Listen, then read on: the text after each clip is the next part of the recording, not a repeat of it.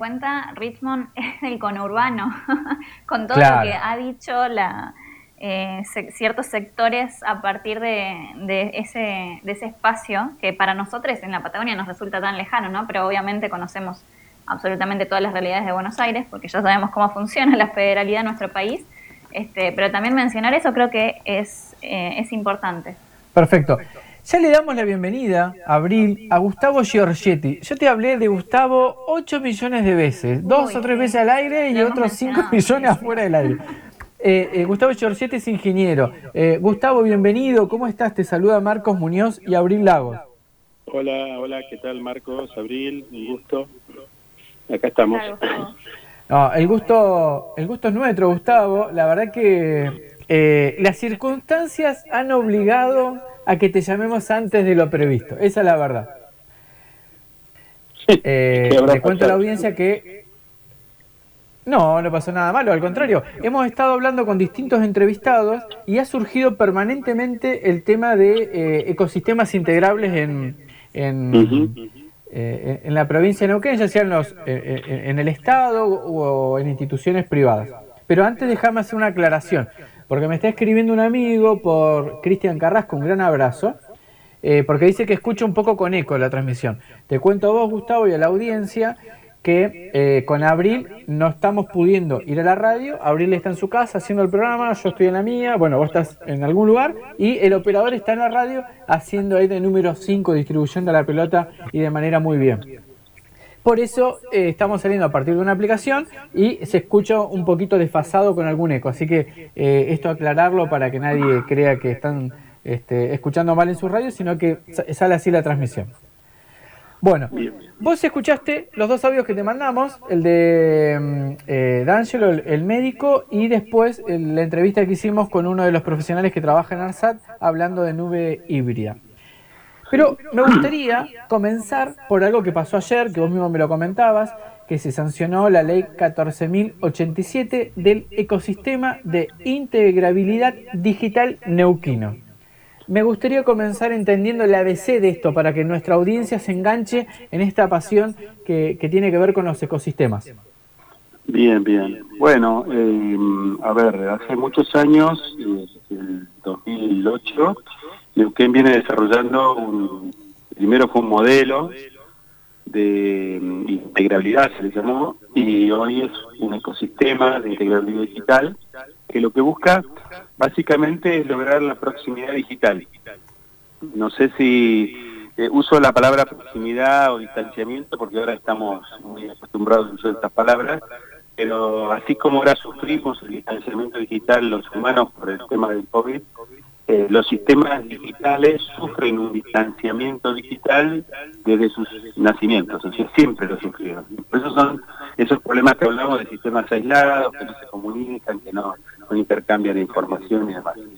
Y lo que busca el ecosistema digital justamente es romper ese distanciamiento que hoy patológicamente somos nosotros, las personas, los que estamos haciendo el intercambio entre los datos de los sistemas. O sea, los sistemas nos usan nosotros, así como nosotros usamos los sistemas para hablar este, por Zoom o lo que sea para evitar el contagio, los sistemas nos usan a nosotros para evitar el contagio entre ellos a través de los virus digitales y entonces nos obligan a hacer tareas como cargar datos que ya están cargados, volver a recibir datos que ya existen en otro lado y todo eso son tareas muy lentas frente al tiempo que les lleva a los sistemas a hacer las cosas. un clic que hagas vos en la pantalla es un segundo y en un segundo hay miles de milisegundos que los sistemas son capaces de hacer un montón de cosas. Entonces, lo que logra esta ley es darle soporte legal a la posibilidad que los sistemas se acerquen, se hable,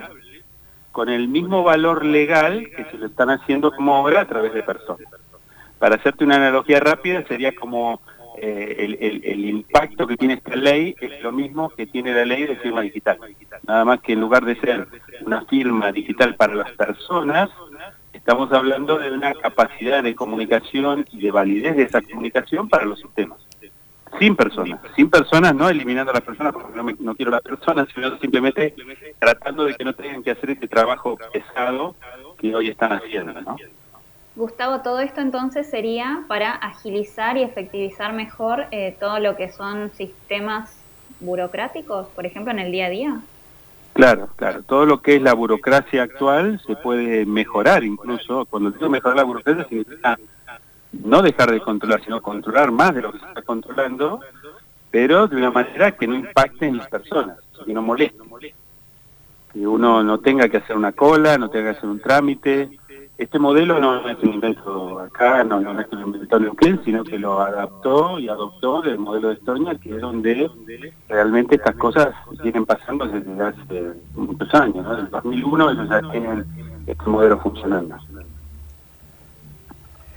Gustavo, entonces, a ver, como para llevar esto al terreno de un ejercicio en la vida práctica. Yo si voy a rentas mañana, por ejemplo, eh, voy por primera vez, ¿no? Y tengo que hacer un, trámite, eh, viste que habitualmente te piden fotocopia del DNI, eh, o bueno, o llevar el DNI, capaz que te lo hace en un momento, pero llevas el DNI, tenés que pagar algún impuesto, no sé, un recibo de, algo como para constatar que, que, sos, que sos quien decís ser y demás. Y después me tengo que ir a otra dependencia, no sé, a, algún ministerio de obras públicas, por decirte algo, y voy a hacer un trámite y me vuelven a pedir los mismos datos. Eso pasa hoy, ¿no? La verdad que hoy, hoy nos pasa esto. Llevamos cuatro veces la misma documentación a cuatro dependencias distintas, pero dentro, por ejemplo, del gobierno provincial. La idea con esta ley es que eso ya no, no sucede, que solamente lo presento una vez en un solo lugar y directamente en el sistema queda cargado. Claro, en realidad hay varios, o sea, el hecho, el hecho tecnológico de poder confiar en otro sistema de forma legal y que realmente si yo recibo algo de otro organismo pasa a ser verdad y no un, supuesto este, dato que puede estar adulterado. Eh, hoy los organismos para, poder hacer los trámites, cuando te dicen estos son mis requisitos, en realidad son todos los datos que necesitan de tu persona o de tu empresa, lo que sea, pero que ellos no producen o no tienen. Entonces te lo piden a vos para que los vayas a buscar y los traigas como un certificado en papel. O incluso un certificado digital. Pero lo que, lo que hicieron ahí es usarte a vos como interfase entre los sistemas de distintos organismos. Lo que estamos diciendo ahora es, no, no, no, eso ya no se puede hacer más, porque hoy está no solamente la infraestructura tecnológica que ya viene corriendo desde hace un montón de años, sino que está la ley que te obliga a que si ese dato que vos necesitas existe en el otro organismo y está digitalizado, quiere decir digitalizado que está en una base de datos, vos como organismo eh, adquirente de, esa información, requirente de esa información, la tenés que ir a buscar digitalmente a ese organismo. Y no molestar al ciudadano pidiéndosela. Por ejemplo, en lo que acabas de hablar de rentas, hay un certificado de libre deuda para contratar en rentas para que te des una idea, tengo números viejos ahora, pero en el año 2018, por ejemplo, que sé que medimos eso perfectamente, había ahorrado 108 años ciudadanos. O sea, 108 años ciudadanos significa que el hecho de haberlo hecho a través de este mecanismo, que ni siquiera te enteraste, porque el organismo que te pedía el libre de deuda no te lo pidió, ni en digital ni en papel, simplemente él, necesitaba saber que vos no tenías deuda, suponete, para pagarte una factura, y él averiguó que vos no tenías deuda directamente con rentas a través de este mecanismo. Ese mecanismo se llama, eh, el principio se llama once only, que vos acabas de nombrar recién, que es no lo puedo pedir más que una vez, y estoy hablando de todos los organismos públicos como una sola entidad, eh, es fundamental para, para empezar a generar las cosas. El 30% de los trámites que hoy muchos hacen violan este principio y ahora van a violar esta ley. Y, bueno, a ver, eh, justamente, la ley, ¿cuándo va a entrar en, en, vigencia y qué pasa con la alfabetización para este nuevo software para todos los trabajadores de la administración pública? Digo, para que no se genere resistencia ni se arme boicot. Claro, sí, sí. Bueno, básicamente se está trabajando desde hace mucho con capacitaciones, mostrándoles cómo es el, el, tema, el método. Esto requiere ciertas transformaciones digitales. Esta es la verdadera transformación digital de, los sistemas de las organizaciones, que empiezan a dejar de tener pantallas para que vos cargues datos, a ser capaces de hablar con otros sistemas para pedirles esos datos. y a través de este concepto de no repudio que maneja la ley y demás, tienen todo el soporte legal para, si te pagaron, poder demostrarle a cualquier auditoría que te pagaron porque Rentas le dijo que vos no tenés deuda. Digitalmente, ¿no? A través de un documento, ni un certificado, ni nada de eso.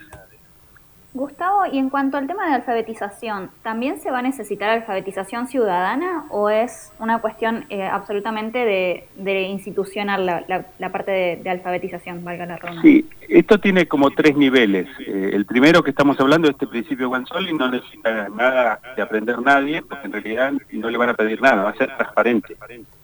Es como que de golpe vos tenías que ir a buscar un certificado ahora para llevar a algún lado y ahora no lo vas a tener que buscar. O sea, es desenseñarte cómo se hacía para ir a buscar un certificado. Eso ya es el 30% más o menos de los trámites. Otro 30% se logra con una cosa, con otro principio que se llama principio de procesos proactivos o procesos push. Push es de empujar. Por ejemplo, cuando un bebé nace en Estonia, el médico en su sistema, que puede ser cualquiera que él tiene, le manda un mensaje con este nivel de seguridad al registro civil, el registro civil crea al, ciudadano, aunque aún no le haya puesto nombre a los padres, ya el chico tiene un, registro digital, los, el registro civil le va a mandar un mensaje a los 30 días, que es donde se vence el plazo para darle nombre a los bebés, le va a mandar al celular de los padres un mensajito que dice, ¿le pusieron nombre a sus hijos, a su hijo? Mientras ellos están disfrutando con el chico, ¿no? Y, entonces si los padres le ponen el nombre ahí, le va a salir un mensajito que dice, bueno, en dos días usted va a recibir el DNI digital de, su hijo. Pero aparte, el registro civil no se queda ahí, sino que le informa a la obra social. Si los dos padres tienen la misma obra social, eh, la obra social ya sabe que el hijo va a tener la misma obra social y, directamente se los manda a los padres. Si no tiene la misma obra social, es probable que las dos obras sociales le manden un mensajito conjunto y, le digan, ¿quiere elegir alguna de estas obras sociales para su hijo o quiere elegir otra? Y, es probable que después de esto le llegue otro mensaje de la escuela del barrio preguntándole si, si dentro de cinco años piensan seguir viviendo en esa zona, porque ya le pueden reservar una banca en la escuela. Esto se llama proactividad. Proactividad ¿por qué? Porque al, al tener sensibilidad por poder acceder a la información de una forma segura, las distintas organizaciones involucradas, y al que cada organización va haciendo el próximo paso que yo debería hacer, bueno, me facilitan otro 30% de la vida. Con lo cual, en lugar de tener que aprender a hacer su trámite, sí, a ver, eh, clarísimo el ejemplo. Eh, a mí me entusiasma mucho. ¿Será porque capaz que vengo eh, escuchándote y leyendo en el tema? A mí me, parece apasionante. Pero a ver, ojalá, te voy a ser sincero, ojalá esto simplemente en la vida real muy rápido. Porque yo creo que nos ahorraría tiempo, costos, recursos, recursos no renovables, ¿no? Eso por un lado.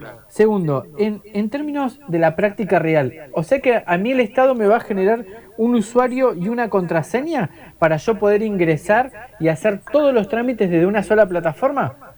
Eh, eso sería el tercer nivel. El tercer nivel es cuando todos estos actores que están en este ecosistema empiezan a, a generar sus apps, como todos lo hacen, pero a su vez a entregar la posibilidad de que otro haga una app con sus servicios.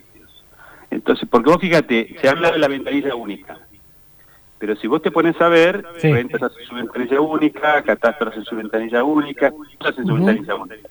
¿Cómo haces una ventanilla donde están todos los servicios de todos los organismos?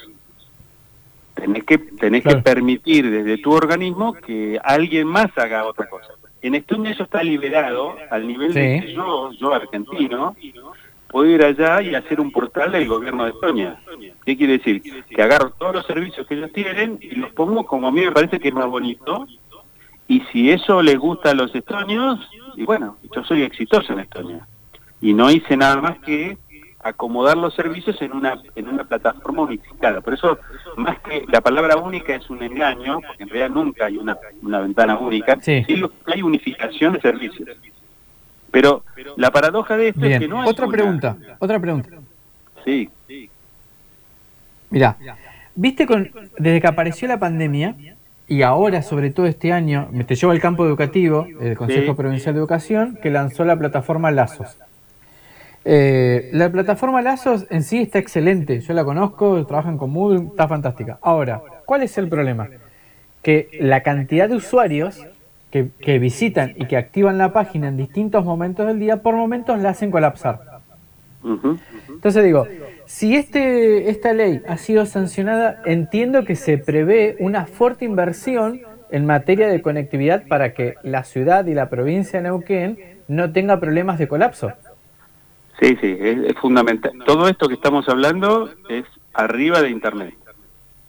O sea que tiene que haber Internet. Y de hecho, un cambio que se hizo en la ley es justamente para tener en cuenta aquellos lugares donde por alguna razón todavía no, o sea, hay muchos lugares que todavía no tengan el soporte necesario tecnológico, entonces hay, hay otros mecanismos para hacerlo. Pero esto está basado en que ese Internet.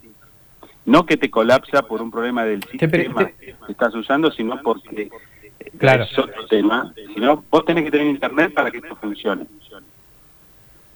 Ahora. Sí, yo lo que, lo que digo, Gustavo, es que uno lo ve en la ciudad de Neuquén, en distintos, de hecho, en zonas hasta en barrios privados, eh, que me han dicho a mí, los, los, propios padres, en este caso alumnos, que tienen hasta dos o tres servicios de internet privado porque con uno solo nunca les alcanza. O sea, ya no importa si vivís en, en una toma o en... Digo, hay lugares en, en la ciudad de Neuquén donde el acceso a la conectividad es casi milagroso. Sí, sí.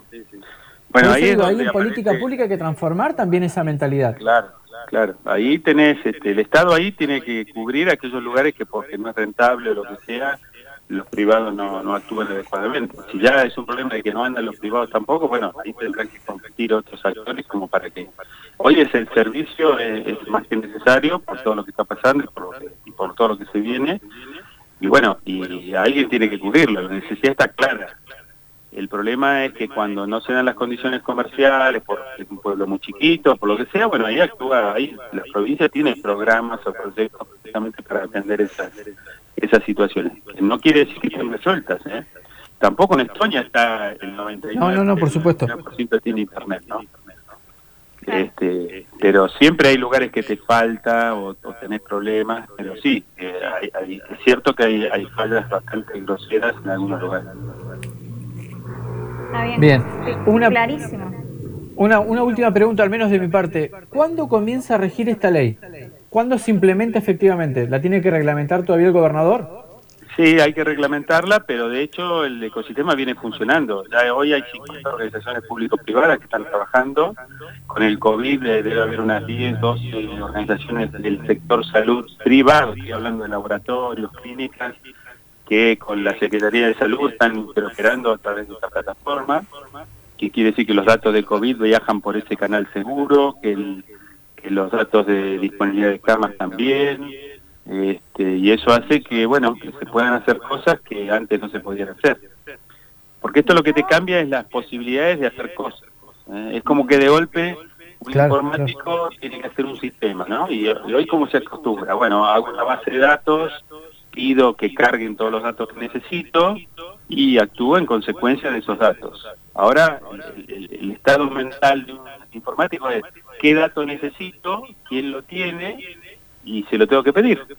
Y si legalmente yo lo que voy a necesitar es legal, o sea, no le voy a pedir algo a alguien que no necesito o que no puedo pedir por algún problema de secreto o lo que sea, ese dato me va a llegar en forma segura. Y entonces mi sistema eh, adquiere otro otro vuelo y otra característica. Día a día los sistemas, bueno, ahora hablamos de IoT, algoritmos, inteligencia artificial y un montón de cosas, cada día para hacer mejor su servicio necesitan más cantidad de datos. El problema es que si los datos los manejamos como hace Google Facebook y demás, que los concentra para hacer uso de esos datos, es un modelo, pero Estonia lo que tiene es que los datos están todos desparramados, entonces si alguien usó mi dato para algo, dejó, dejó las miguitas, digamos, de que usó esos datos, y yo me puedo quejar, si yo no estaba haciendo nada, no le pedí nada a nadie. Entonces, e, esa es la diferencia del modelo Estonia, es justamente la distribución de los datos en las fuentes que lo producen, eso da mucha calidad a la información, porque todo esto que estamos hablando solamente se puede hacer si la data es buena. Y en Argentina y en Latinoamérica, yo te digo que tenemos una década larga de gente trabajando para darle calidad a la data histórica, a los registros históricos. Los, nuevos los podemos mejorar con, poniendo a trabajar este modelo, digamos, de, ecosistema inmediatamente, pero eso no arregla la historia. Y muchos de los datos que usamos hoy... Gustavo, ahí Abril te hace la última, la última consulta porque necesitamos ir cerrando. Dale, dale. Eh, sí, no, yo te quería preguntar qué expectativas tenés respecto a la migración, ¿no? Una vez que ya se implemente todo esto, eh, que veníamos hablando, el tema de alfabetización, accesibilidad, ¿qué expectativas como eh, tenés que se pueda hacer una migración rápida, sencilla, que no haya problemas en esto de construcción de sitio, como suele pasar en varios espacios? Sí, en realidad es un proceso, esto es un proceso orgánico, porque es un ecosistema, no es un sistema. Entonces, los sistemas están, existen hoy. Lo que pasa es que tienen que cambiar la forma que trabajan. Como te decían, o como les decía en lugar de pedirme un dato en una pantalla, me lo tienen que ir a buscar directamente a, través de un server del ecosistema, pedírselo a quien corresponda. Y esos son los cambios que paulatinamente hay que ir haciendo. Y bueno, hay, hay organizaciones que van más rápido y hay organizaciones que van más lento.